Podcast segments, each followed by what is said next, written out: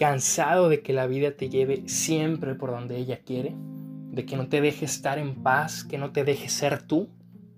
Tranquilo, siéntate, relájate, respira conmigo y hazte una pregunta.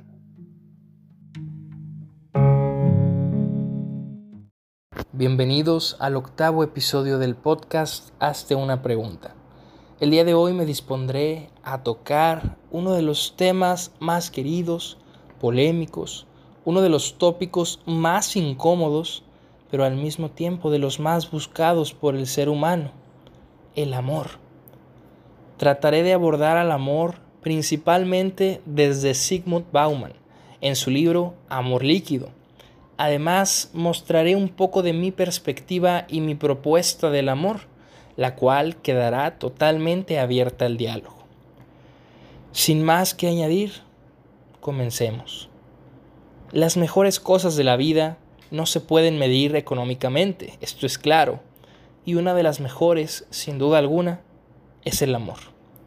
Bauman propone que la modernidad líquida trata de ser liviana, llevadera, de ser autosustentable, independiente, autónoma, pero el amor es todo lo contrario, ya que implica una obligación para con el otro. El amor pide acuerdos. El amor es la voluntaria renuncia a una libertad absoluta, porque las decisiones que ayer fueron solo mías, hoy son de nosotros. Ahora bien, el amor quiere crear. El amor, según Bauman, no encuentra su sentido en cosas ya hechas, completas y terminadas, sino en el impulso a participar en la construcción de estas cosas. ¿Por qué? Porque el amor trasciende y supera el yo y se convierte en nosotros. Hoy por hoy se han entendido las relaciones con una medida ganar-ganar, como si fueran un negocio. Sin embargo, el amor no va con calculadora. La relación que lleva el cálculo de qué gano y qué pierdo no es una relación de amor, es de interés. Otro punto que Bauman toma como referencia es que los seres humanos somos fines en nosotros mismos, no medios para algún fin. Y para esto utiliza a Kant, quien en la fundamentación de la metafísica de las costumbres dice, el ser humano, el ser racional, existe como fin en sí mismo, no sólo como medio para usos cualesquiera de esta o aquella voluntad. El amor es la supervivencia del yo a través de la alteridad del yo. Es la supervivencia propia mediante el otro, mediante el prójimo, pudiéramos decirlo. El amor no merece ser merecido, es por naturaleza inmerecido, porque nadie puede hacer nada para ser digno de algo tan sublime como el amor. Otro punto que Bauman toca es que la modernidad líquida siempre, siempre querrá lo nuevo. Dice, el consumismo no es solo acumular bienes, sino usarlos y disponer o deshacernos de ellos después de utilizarlos a fin de hacer lugar para nuevos bienes la calidad de algo se ha visto sustituida por la cantidad. Dice que cuando la duración no funciona, nos redime la rapidez del cambio. En resumen, Bauman ve en el amor, o más bien ve en la sociedad de hoy, que el amor es entendido como una relación ganar-ganar. Tenemos que salir beneficiados todos. Es una relación que no apoya el sufrimiento, algo tan intrínseco a la existencia como el sufrimiento no puede ser ajeno. Algo tan hermoso como el amor, la dualidad de la felicidad y la tristeza que inundan nuestra vida, no podían quedarse fuera del amor. Ahora bien, por mi parte, puedo decir que me parece que el amor es lo más elemental de la existencia, al grado de ser esencial en nuestro ser de humanos. Pienso que el amor hoy en día se ha reducido bastante. ¿A qué? A lo romántico, a los detalles, a la satisfacción inmediata, al placer, al evitar el sufrimiento, al hedonismo.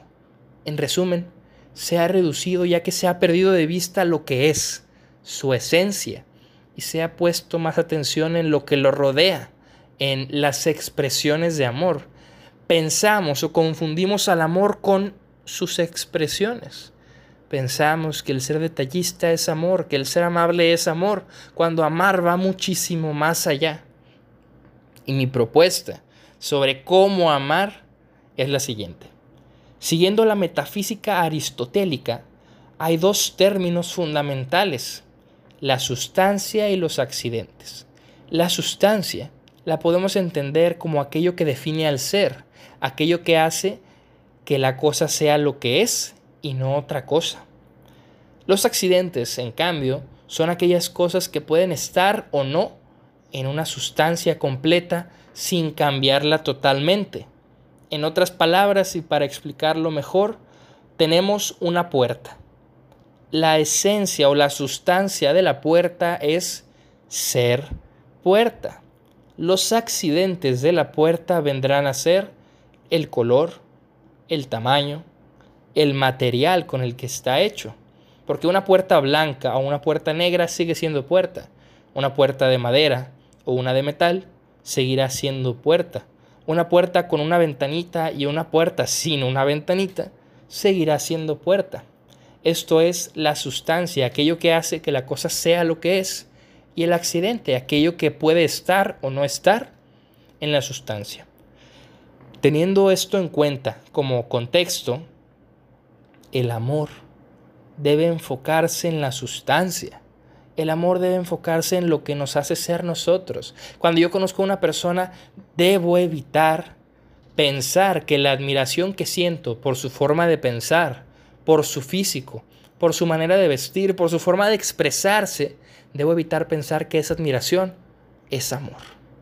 ¿Por qué? Porque lo que te propongo el día de hoy es entender al amor como ver la sustancia del otro, amar al otro no amar lo que puede estar o no estar en el otro, porque una ideología puede cambiar, porque el físico se acaba, porque la forma de vestir puede cambiar, porque los accidentes pueden estar o no estar. Y si yo amo los accidentes de alguien, el día en que esos accidentes cambien, lo dejaré de amar.